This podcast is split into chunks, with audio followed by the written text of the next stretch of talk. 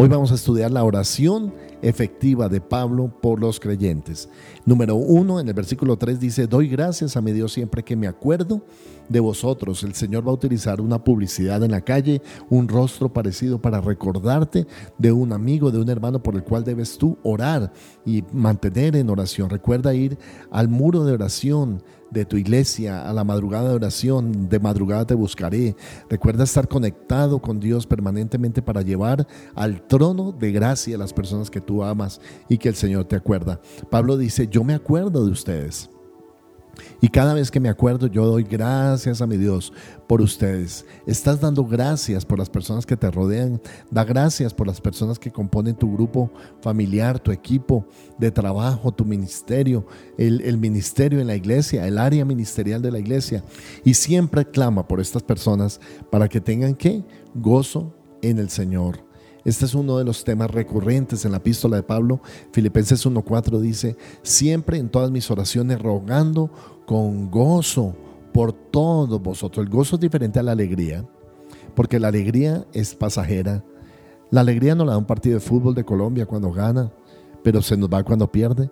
La alegría no la da algo que compramos, un, una ropa o algo que estrenamos, pero después se envejece.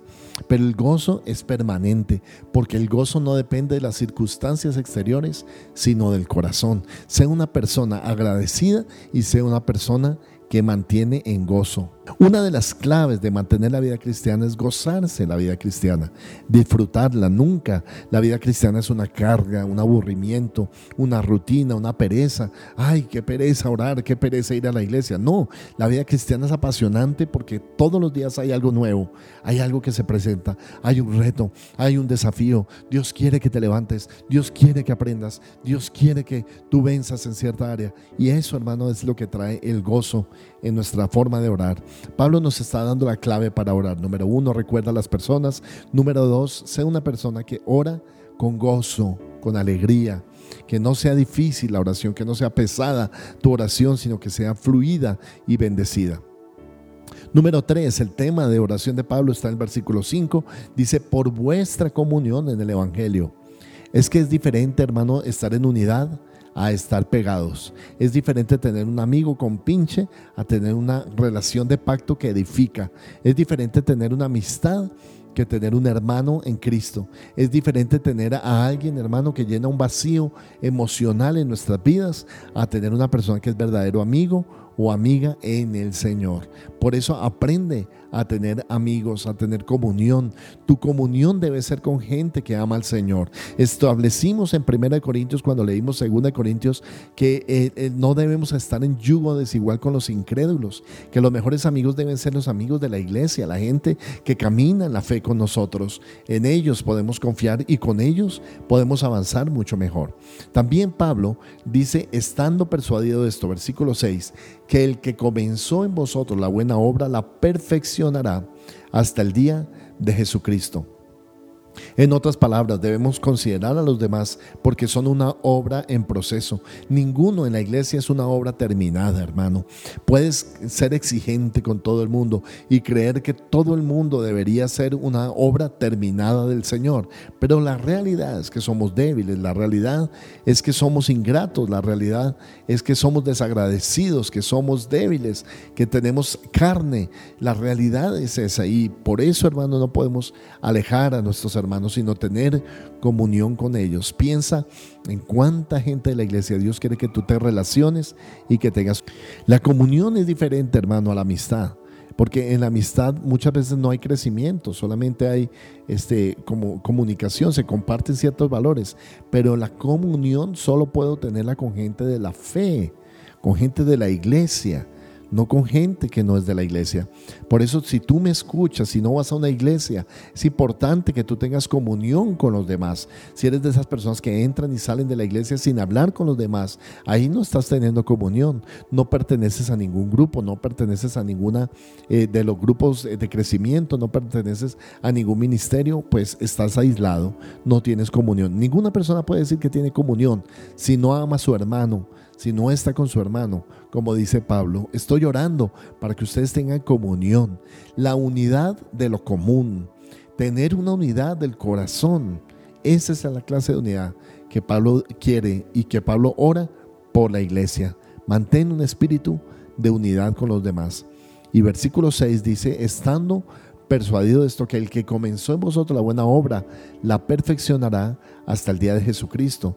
Somos gente imperfecta, está el Señor trabajando en tu corazón. Estoy seguro que Dios permanece trabajando en tu vida, en tu corazón, en tu alma, en tus emociones. Deja que el Señor trabaje, pero quiero que sepas que esa obra no va a terminar inmediatamente, sino que va a terminar hasta el día del Señor Jesucristo. Toda la vida tendremos luchas tendremos dificultades, estaremos conformándonos y moldeándonos al carácter de Cristo. Pero quiero que sepas esto, con este discipulado, tú misma, tú mismo estás creciendo en el carácter del Señor. El Señor te está perfeccionando. ¿Qué palabra esta? La que Pablo utiliza, la perfección. ¿Quién es el que nos puede perfeccionar? Solo Dios que nos perdona nuestros pecados y nos limpia. El que comenzó la buena obra también la terminará. Qué bendición, el Señor está completando lo que comenzó en ti. Hace años comenzó este proceso, pero ahora este proceso está creciendo.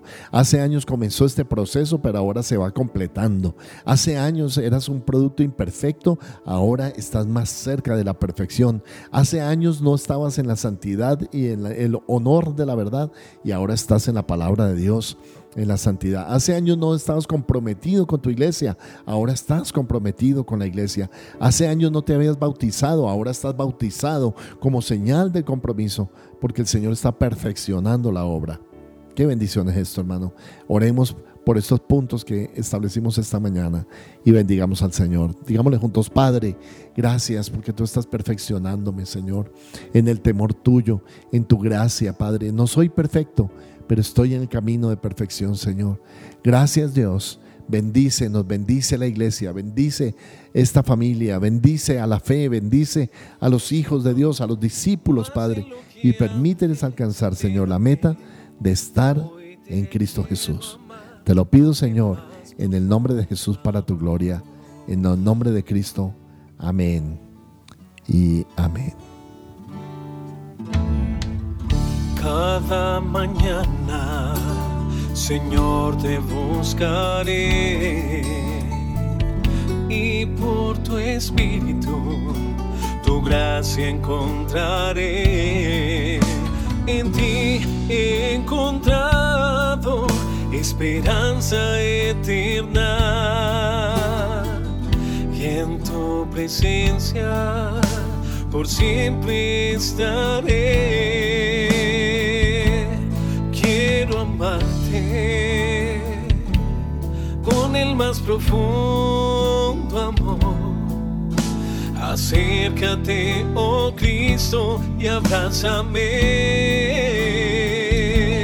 Quiero amarte oh Señor. En Ríos de Alabanza amamos la palabra de Dios, predicar en todo momento y hasta lo último de la tierra. Por eso tus aportes y donaciones son muy importantes para extender la predicación de la palabra en todo el mundo. Puedes realizar tus donaciones, diezmos y ofrendas a través de nuestras cuentas.